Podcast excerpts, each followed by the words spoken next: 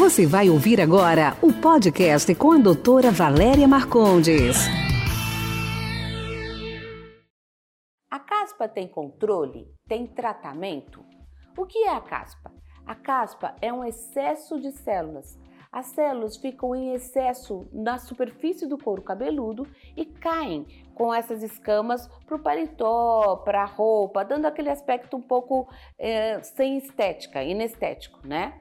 Então, o que, que a gente pode fazer? A gente pode usar shampoos e medicamentos específicos que diminuem o processo inflamatório, que melhorem a bactéria desse couro cabeludo, que chama a microbiota, a flora do couro cabeludo.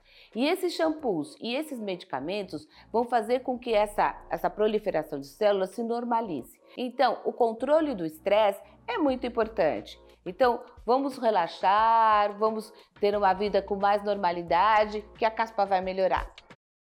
Esse foi nosso podcast de hoje. Espero que você tenha gostado. Quer participar? Envie sua pergunta em áudio para o WhatsApp 11 99459 3134. Sua pergunta será respondida no próximo podcast.